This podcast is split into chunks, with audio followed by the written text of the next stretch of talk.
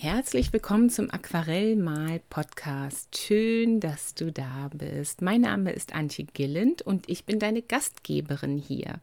Hier im Aquarellmal-Podcast geht es um Aquarellfarben, um Pinsel und um Papier und um Techniken und um so vieles mehr. Denn meine These ist, um so richtig gut mit Aquarellfarben umzugehen, musst du groß genug sein, Aquarellfarben sich komplett ausleben zu lassen. Dass sie laufen dürfen, wie sie wollen, dass sie trocknen dürfen, wie sie wollen und dass sie sich mischen können, wie sie wollen.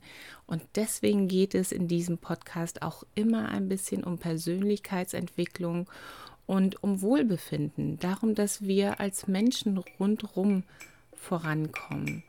Und ich freue mich, dass du in diesem Monat im September zu diesen Folgen zum Thema Selbstfürsorge dabei bist. Und ja, lass uns einfach loslegen mit der Folge heute. Viel Spaß dabei.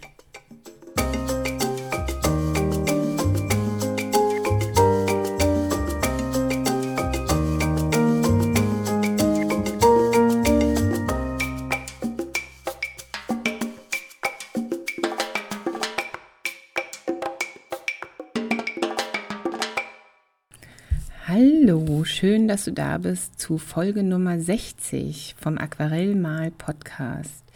Ich hoffe, dir geht es gut. Vielen Dank für die Rückmeldung zur Folge letzte Woche.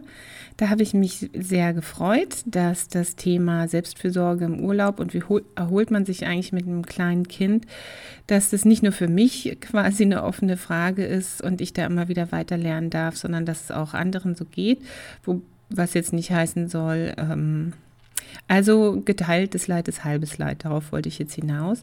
Und danke für das Feedback dazu.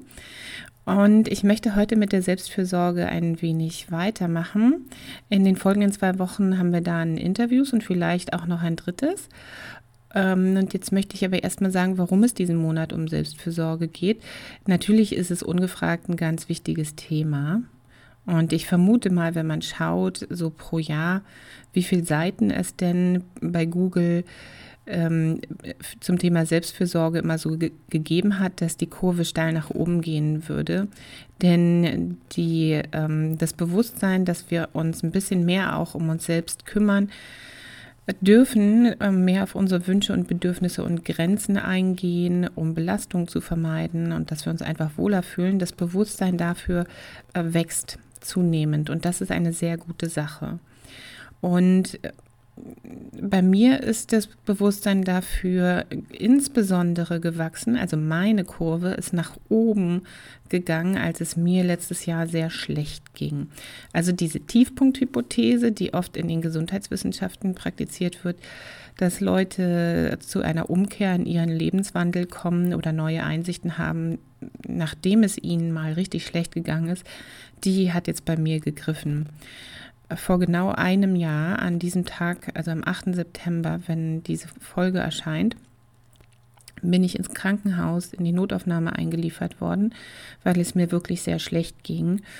Ich wusste damals nicht, dass es Rheuma war, was dazu geführt hat, dass ich kaum noch laufen konnte und dass ich überall im Körper Entzündung hatte und sehr, sehr hohes Fieber und so. Aber so war es gewesen. Und ähm, ich war dann einige Wochen im Krankenhaus, was wirklich schwer war, weil ich habe ja einen kleinen Sohn und er hat mir sehr gefehlt. Zum Glück hat er das alles gut verkraftet und sein Papa konnte da auch ähm, richtig gut sich um ihn kümmern und wir hatten sehr viel Hilfe. Also das war äh, gut. Ich musste mir da keine Sorgen machen, dass es dem Kleinen schlecht geht. Ich konnte mich einfach nur auf mich konzentrieren und dass es mir bald wieder besser geht. Und auch im folgenden halben Jahr, nachdem ich aus dem Krankenhaus kam, war es auch noch eine schwere Zeit. Da war ich in so einer ähm, Infusionstherapie, wo ich einmal im Monat ein Chemotherapeutikum gespritzt bekommen habe, damit diese schädliche Tätigkeit meines Immunsystems aufhört, ähm, wo halt ein Antikörper alles Mögliche im Körper kaputt macht. Naja, also es war eine, es war eine schwere Zeit und als ich aber dort an meinem Tiefpunkt war, ähm, konnte ich sehr viel nachdenken. Am Anfang konnte ich ja nicht so viele andere Sachen machen. Und ich habe auch viel geweint und ich durfte endlich mal, würde ich sagen, mit meinen Gefühlen in Verbindung treten. Und ich habe gesehen, wie sehr ich mich angestrengt hatte in den Wochen davor, nicht zuzugeben, dass das was ganz Schlimmes sich gerade entwickelt hatte und einfach so weiterzumachen, wie, wie ich es kannte. Und ich habe dann auch gesehen, wie sehr ich mich generell immer anstrenge um Ziele zu erreichen und wie wenig ich darauf achte, ob dieses Ziel eigentlich so meinen Bedürfnissen entspricht und ob ich das überhaupt erreichen soll. Und ähm, ich habe dann viel drüber nachgedacht, was ich eigentlich möchte. Und dann kam ich eben auch zur Malerei. Ich male ja seit 2013 mit Aquarellfarben und 2005 habe ich überhaupt angefangen zu malen. Und ich habe dann ziemlich schnell mir eingestehen müssen, dass ich schon lange an einem toten Punkt gewesen war mit dem Aquarellmalen, dass ich keine Inspiration mehr hatte und dass ich nicht ähm, wusste, wo es hingeht damit. Ich hatte auf nichts Lust. Und wo ich dann da so im Krankenhaus lag und auch vor allen Dingen nichts mehr konnte, ähm, hatte ich so einen natürlichen Nullpunkt gefunden, also so einen Anfangspunkt. Darüber habe ich, glaube ich, schon mal gesprochen. Ich muss mal zu der Folge verlinken. Und äh, an diesem Anfangspunkt habe ich ein paar lustige Sachen gemacht. Ich mag den Film How to Train Your Dragon total, also Drachenzähmen leicht gemacht. Ich finde, der hat auch einen sehr, sehr schönen Soundtrack.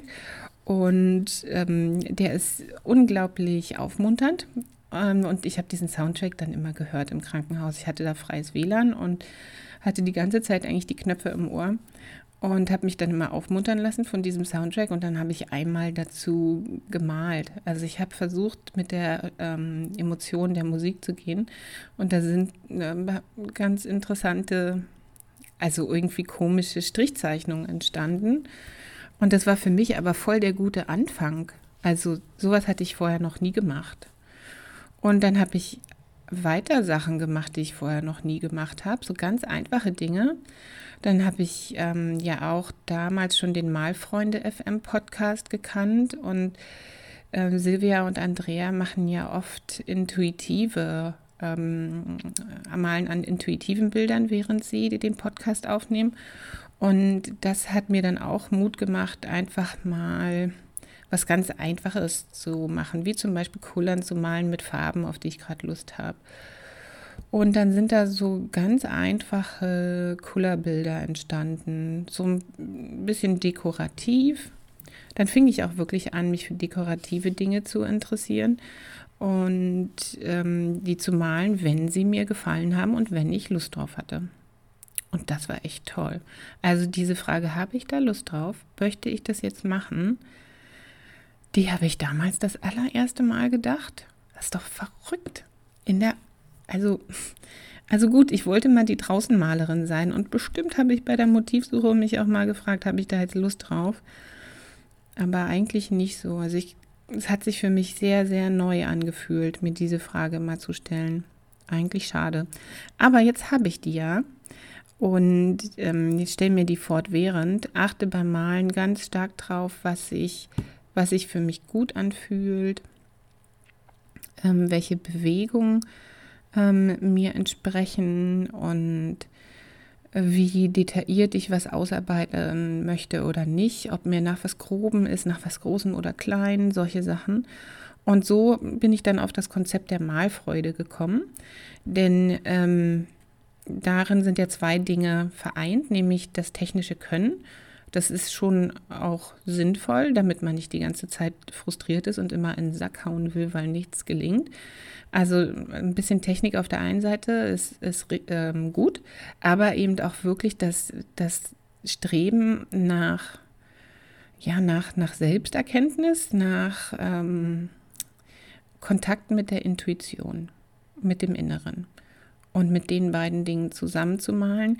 Wobei, nachdem das mit der Technik dann quasi abgehakt ist, kann das auch gern den zweiten Platz übernehmen und irgendwann ähm, auch noch unwichtiger werden, weil das Wichtige ist eigentlich, dass du die Dinge erschaffst, die äh, dich zur Künstlerin machen, dass du da immer mehr in deine Intuition gehen kannst. Und das hätte ich vor einem Jahr überhaupt nicht gesagt. Das war mir alles sehr fremd wäre mir tendenziell zu spirituell gewesen, konnte ich überhaupt nichts mit anfangen. Ich war realistische Malerin und ich mache das natürlich auch noch viel. Aber ja, und ähm, Selbstfürsorge habe ich auch nicht wirklich viel betrieben. Ähm, das Einzige, worauf ich immer geachtet hatte in den Jahren zuvor, war gesundes Essen und Sport. Ich habe immer sehr viel Sport gemacht. Seit meinem Master in ähm, Neuseeland, da sind alle so sportbesessen und wollen immer nur in the, in the great outdoors irgendwas machen. Also habe ich immer, äh, war ich eigentlich immer sportlich und habe das auch mal sehr genossen, gleich früh am Morgen in den Wald zu laufen oder so. Und ich habe ähm, auch darauf geachtet, dass ich mich nicht überarbeite. Und vielleicht ist es an der Stelle mal sinnvoll kurz einzuschieben, was Selbstfürsorge eigentlich bedeutet. Also Selbstfürsorge, wenn man davon spricht, spricht man eigentlich wirklich schon von, von der praktischen Seite von all dem. Da geht es nicht um Selbstliebe oder um Selbstbewusstsein oder um Selbstwertgefühl. Also schon, das sind vielleicht alles Grundlagen für Selbstfürsorge. Aber es geht um die praktischen Dinge, die wir tun, um Zufriedenheit und Wohlbefinden herzustellen. Und Selbstfürsorge hat deswegen auch so ein bisschen einen ketzerischen Aspekt. Es geht nämlich nicht darum, ähm, sich in einen noch leistungsfähigeren Arbeitnehmer zum Beispiel zu verwandeln, der für die Leistungsgesellschaft noch mehr Profit erbringen kann. Darum geht es nicht. Oder für mich jetzt als Einzelunternehmerin ginge es mit der Selbstfürsorge auch nicht darum, äh, länger gesund zu bleiben, damit ich äh, mehr arbeiten und und für mich selbst mehr Ruhm und Ehre durch meine Arbeit erzeugen kann. Also darum geht es eben nicht. Es geht wirklich darum, Zufriedenheit und Wohlbefinden herzustellen und Belastungen zu vermeiden. Und letztlich geht es um Krankheitsvermeidung und Gesundheitsförderung. Und ähm, du merkst schon, das lässt sich nicht unbedingt so richtig voneinander abgrenzen. Also wenn du Arbeitnehmerin bist, zum Beispiel Angestellte oder Beamte, dann ist deine Zufriedenheit und dein Wohlbefinden natürlich eng mit Krankheitsvermeidung verknüpft. Und das heißt aber auch, dass äh, ähm, das nicht nur deine Aufgabe ist.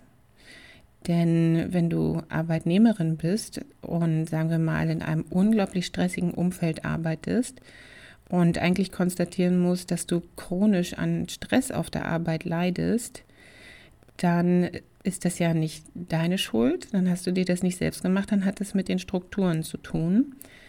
Und dann, das ist etwas, was du ähm, bei der Arbeitnehmervertretung, äh, Quatsch, bei der Mitarbeitervertretung vorbringen kannst. Und an dem Punkt möchte ich nur gleich nochmal sagen, weil mir das sehr wichtig ist. Chronischer Stress am Arbeitsplatz kann zu Burnout führen. Und da gab es jetzt ähm, viele Jahre eine Kontroverse zu, ob Burnout nun eigentlich eine Krankheit ist oder nur so ein modisches Syndrom, das Leute benutzen, um sich längere Zeit krank schreiben zu lassen. Äh, das ist ja so die stigmatisierende Einstellung gegenüber Burnout. Und die Weltgesundheitsorganisation hat 2019 konstatiert, nachdem sie äh, alle Forschungsergebnisse untersucht hatte, dass man wirklich die Ernsthaftigkeit von Burnout als ähm, entstanden durch Stress am Arbeitsplatz nicht ähm, unterschätzen darf und dass das tatsächlich eine Krankheit ist. Für die Weltgesundheitsorganisation ist Burnout seit 2019 eine ernstzunehmende Krankheit die mit der Arbeitswelt zu tun hat. Und ab dem nächsten Jahr wird im internationalen Katalog der Krankheiten, im ICD-11, auch Burnout als Krankheit mitgeführt werden. Es gibt dann einen äh, Schlüssel, eine Kombination von Zahlen und Buchstaben, die, die das Gesundheitssystem jedes Landes auf der ganzen Welt benutzen kann, um Patienten als an Burnout erkrankt einzustufen, wo die ähm, Krankenkassen dann die ähm, Zahlung übernehmen und man behandelt wird. Und das ist ein riesengroßer Fortschritt und zeigt eben auch auf, dass ähm, Gesundheitsförderung nicht nur eine individuelle Sache ist, nicht nur eine Sache der Selbstfürsorge, sondern auch doll von sozialen Strukturen abhängt.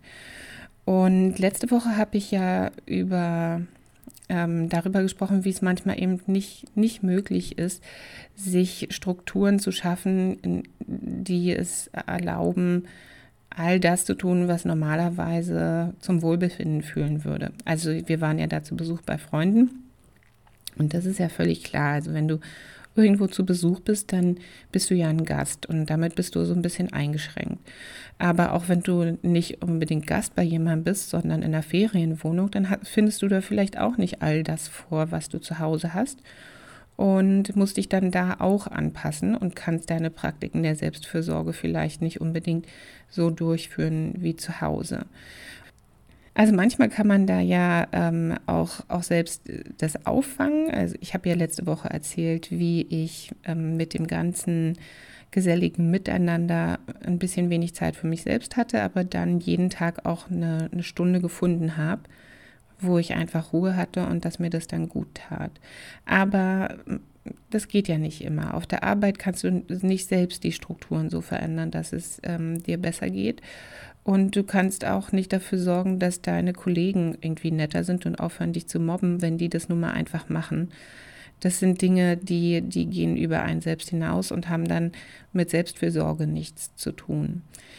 Außer vielleicht insofern, als dass es eine, ein, ein Akt der Selbstfürsorge ist, seine Grenzen aufzuzeigen. Und das ist etwas, was ich, was ich schon früh lernen durfte.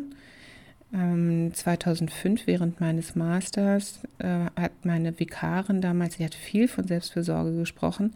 Ich glaube, weil sie viel Kontakt mit ihrer Schwiegermutter hatte zu der Zeit.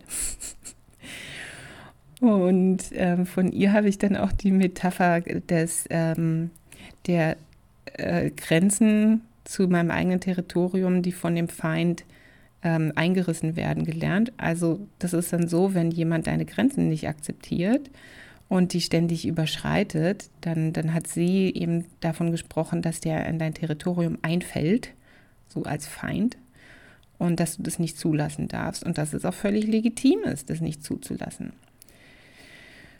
Ähm, und seitdem habe ich ein viel größeres ähm, Bewusstsein für meine Grenzen entwickelt. Ähm, einfach, wo habe ich das Gefühl, dass mir jemand viel, viel zu nahe tritt und äh, wo kann ich mitgehen und ähm, dann darf ich halt fortwährend lernen, damit umzugehen, wenn jemand versucht, in mein Territorium einzufallen. Das passiert nicht so oft, aber das passiert halt auch immer wieder. Und da darf man schon seine Grenzen aufzeigen. Und das ist auch etwas, was man natürlich in Strukturen, die ungünstig sind, ähm, machen kann. Aber äh, unter Umständen ist man da relativ schnell am Ende seiner, seiner Maßnahmen und seiner Mittel und Wege. Dann gab es einen zweiten Punkt in meinem Leben, wo ich schon mal, naja, nicht so richtig an einem Tiefpunkt war, aber auf jeden Fall ein bisschen mehr zur Selbstfürsorge gekommen bin.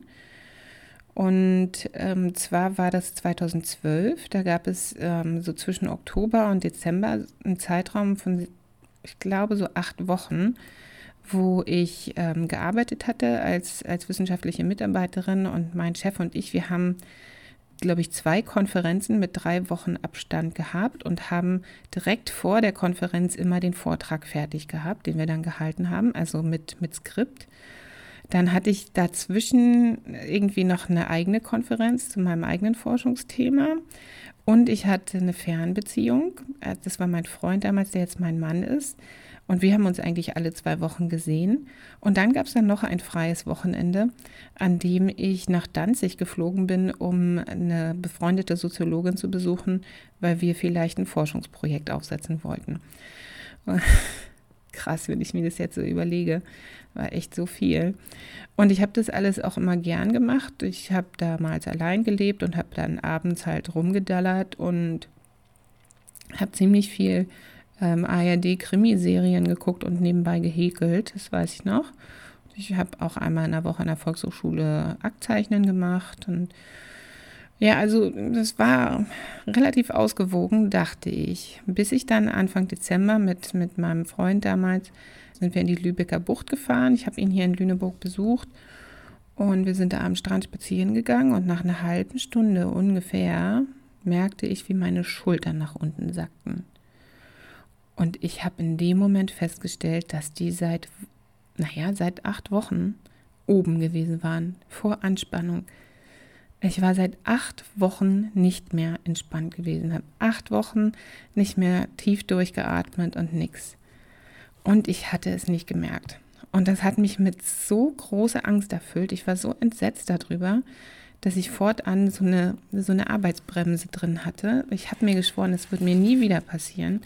Ich werde nie wieder so viel machen, dass ich keine freie Minute habe und dass jedes Wochenende verplant ist. Und ich habe mir dann auch immer gesagt, ähm, wenn, wenn jemand fragt, ob wir an dem Wochenende was machen können, und es gibt von den vier Möglichkeiten, Samstagvormittag, Samstagnachmittag und Sonntagvormittag und Sonntagnachmittag, nur noch eine, dann ist dein Wochenende eigentlich schon voll. Viel zu voll. Du kannst, also wenn du eine Sache am Tag machst, und am nächsten Tag vielleicht auch eine Sache, dann hast du ja oft schon das Gefühl, du hast ein volles Wochenende, oder? Und ich habe mir mal so viel reingeknallt. Ja, das hat sich dann so ein bisschen geändert. Also da bin ich nicht am Tiefpunkt gewesen und bin dann ähm, auf einen gesünderen Weg gestoßen. Ähm, das war noch zuvor, aber es hat mir ganz, ganz große Angst gemacht. Ähm, ich wollte nicht irgendwie, naja, ich wollte nicht für die Arbeit in eine Krankheit reinrutschen. Das, ähm, ich habe das wirklich gern gemacht und ich war aus Begeisterung Wissenschaftlerin, aber das ist sofort zurückgegangen, als ich nach Deutschland zurückkam und hier so unattraktive Arbeitsbedingungen in der Wissenschaft vorgefunden habe. Und ähm, dieses, diese Erfahrung, dass, dass ich aber schon, ohne es zu merken, in so einen äh, Vielarbeitszyklus reinkommen kann, die hat dann auch dazu geführt, dass ich ähm, meine Karriere, sagen wir mal, nicht gerettet habe, als ich es vielleicht gekonnt hätte. Ich, ähm, ich hätte bestimmt noch durch zwei, drei brennende Reifen springen können, um meine ähm, damaligen Arbeitgeber zu beeindrucken. Ich war ja auch gut in dem, was ich gemacht habe, aber ich habe es einfach nicht gemacht. Es war es mir nicht wert. Denn ich wusste dann schon, was ich eigentlich wollte, was ich für mein Wohlbefinden brauchte, war äh, mit meinem Mann zusammen sein, zu Hause sein, nicht immer durch die Republik düsen und hier arbeiten und da arbeiten. Ich wollte zu Hause sein, ich wollte ein ruhiges Leben führen und ähm, ich wollte nicht so gestresst sein. Dafür, dass die Arbeitsverträge auch immer befristet waren. Und bei mir ist deswegen äh, Selbstfürsorge immer auch mit Kritik an der Leistungsgesellschaft verbunden gewesen. Also immer wenn ich etwas darüber gelernt habe, wie ich besser für mich selbst sorgen kann, bin ich auch einen Schritt weit von dem Ideal des, des Arbeitnehmers, der viel, viel Nutzen erbringt, weggetreten. Und ich bin viel mehr ich selbst geworden, einfach so als, als runder äh, naja, rundrum holistisch erfüllter Mensch. So. Welche Praktiken der Selbstfürsorge habe ich denn nun? Ich habe ja schon öfter erwähnt, dass ich da so meine Morgenrituale habe. Und ähm, die sind auf jeden Fall von sehr großer Bedeutung für mich. Also früher Morgen ist es, ist es zu Hause wichtig, dass ich eigentlich vor dem Lütten aufstehe dass ich mich schon in Ruhe geduscht habe und meine Tasche gepackt habe und im Prinzip so gut wie ausgefertigt bin, so dass wenn er aufsteht, ich mich dann ganz in Ruhe um ihn kümmern kann. Ich mag Stress halt überhaupt nicht. Das ist doof. Also muss ich ein bisschen früher aufstehen. Und dann muss ich abends zeitig ins Bett gehen. So, so äh, verzahnen sich die Dinge dann ineinander. Also wir verlassen dann geruhsam das Haus. Der Kleine radelt neben mir her und guckt zu mir hoch und freut sich, dass er mit seiner Mama zum Kindergarten fahren kann. Und dann gehe ich in mein Atelier. Ähm, und normalerweise ist es so, dass ich am Montag ähm, zum DM gehe, oder Butni ist es hier bei uns im Norden, und dann kaufe ich mir meine Hafermilch und meinen Haferjoghurt für die Woche. Aber da habe ich jetzt eine Optimierung gefunden für. Ich habe mich vor kurzem dafür entschieden, häufig auch nochmal am Samstag ins Atelier zu gehen, damit ich ähm, nicht zwei Tage aus all meinen Prozessen raus bin. Das, das finde ich zu lang. Dann ähm, kann ich auch am Samstag nochmal anderthalb, zwei Stunden ins Atelier. Und diesen letzten Samstag bin ich äh, dann in Budni, äh, zum Budni gegangen und habe meine Hafermilch und meinen Haferjoghurt für die Woche gekauft und hier schon in den Kühlschrank gestellt, weil ich habe am Montag sowieso immer so viel zu schleppen, den Computer und dieses und jenes. Und dann habe ich mir das jetzt schon mal einfacher gemacht. Das hat mich jetzt sehr glücklich gemacht. Also ich ähm, komme ins Atelier und koche mir erstmal einen Kaffee. Und dann setze ich mich hin und meditiere und mache meine Atemmeditation. Ich, ich bin Neuling, was Meditieren angeht. Und ich mache immer die weicher Bauch-Meditation. Muss immer gucken. Die ist super einfach so eine Atemmeditation. Und ich mache die so lange, bis ich das Gefühl habe, jetzt, jetzt ist es nicht mehr so schnell in meinem Kopf, jetzt bin ich in diesem Tag angekommen. Und wenn ich in diesem Tag angekommen bin, ziehe ich eine Inspirationskarte aus dem Kartenset von Nima Soraya. Sie macht gerade auch ein neues auf Deutsch und ich habe das, was sie vor ein paar Jahren gemacht hat, auf Englisch. Und ähm, dann bedenke ich das, was auf der Karte steht und schreibe das auf jeden Fall dann mit auf, weil dann schreibe ich Morgenseiten und ähm, dann geht die Arbeit los. Also zumeist habe ich mich schon Sonntagabend kurz fokussiert, was ich am Montag machen muss. Und dann fange ich einfach mit der ersten Sache an. Das sind so meine wichtigen Praktiken der Selbstfürsorge am frühen Morgen. Ähm, dann ist es mir jetzt wichtiger geworden, nicht immer so viel zu essen, weil ich mich dann einfach voll unwohl fühle. Also esse ich im Atelier erst Frühstück, wenn ich richtig doll Hunger habe. Und das meistens gegen Mittag. Und das funktioniert richtig gut. Dann brauche ich kein Mittagessen. Und dann esse ich mit dem Lütten zusammen am Nachmittag einen Snack, wenn er auch einen isst. Und wir essen alle zusammen Abendbrot. Die Nachmittage mit meinem Sohn zusammen, wo wir uns mit jemandem treffen oder im Park sind, ähm, oder auf dem Spielplatz, die sind ehrlich gesagt auch für mein Wohlbefinden sehr, sehr wichtig. Das ist so die wichtigste Zeit, die ich mit ihm in so einer ganz normalen Woche verbringe. Und wo ich einfach auch jeden Tag wieder merke, was er Neues gelernt hat, wo er erzählt, was im Kindergarten passiert ist. Und ja, da, da habe ich einfach ganz viel von. Da habe ich mal das Gefühl, dass das fühlt mich so, erfüllt mich so richtig. Und was mir auch aufgefallen ist jetzt wieder, was mich, was mich sehr erfüllt, das ist, wenn ich mit einer anderen Mama dann auch noch zusammensitzen kann, weil unsere Kinder zusammen spielen und wir Erfahrungen aus unserem Leben austauschen können. Ich kann auch ganz gut ohne Menschen, also ich, ich bin mit mir selbst ähm, auf lange Strecken zufrieden, aber überhaupt nicht durchgehend. Ähm, also ich bin letzte Woche so aufgeblüht, als ich wieder mit Mamas im Kindergarten oder nach dem Kindergarten reden konnte. Und ich ähm, brauche das auch so sehr, mit den Leuten aus den Online-Malgruppen mich zu unterhalten. Das ist so richtig, ähm, vor allem, weil das ja feste Termine sind, Montag und Dienstag, da, da hänge ich mittlerweile richtig von ab. Und das war in der Sommerpause jetzt ein bisschen schwer. Da gab es dann häufig zwei Wochen zwischen den Treffen. Und das fand ich dann blöd. Ähm, das eine Mal haben wir uns am Montag getroffen und ähm, ich war, ich war vorher gar kein richtiger Mensch gewesen. Ich war wie so ein Zombie, bin ich so, so stumpf durch die Gegend gelaufen. Und dann haben wir uns mit, haben wir uns zum Online-Malen getroffen und ich bin hinterher so aufgeblüht. Ich glaube, ich habe das auch im Podcast schon erwähnt. Und dann habe ich das direkt so gelegt, dass ich in der Urlaubswoche in Wuppertal auch noch mal Online-Malen hatte am Dienstag einfach weil es so schön war. Also das tut mir wirklich gut, so zusammen sein, ne? gesellig sein. Ist das Gunkeln unglaublich wichtig für mich geworden. Ähm, und da möchte ich kurz noch drüber sprechen. Ich, ich male ja nun jeden Tag. Das ist ja das, was ich tue. Ähm, aber ich kann nicht immer beim Malen mit meiner Inspiration in Kontakt stehen. Also jetzt zum Beispiel nehme ich gerade einen Kurs zum Rosenmalen auf und der wird auch richtig toll und ich bin da sehr begeistert und es macht auch Spaß. Auftragsarbeiten, ähm, die haben auch nichts mit meiner Inspiration zu tun, auch wenn sie total Spaß machen und, und ich für jedes Projekt dann auch brenne und mich immer, immer freue, wenn ich die zündende Idee gefunden habe und dann arbeite ich da auch sehr gern dran. Aber es ist nochmal was anderes, wenn ich mich hinsetze und ganz frei male, also ins Gunkeln komme.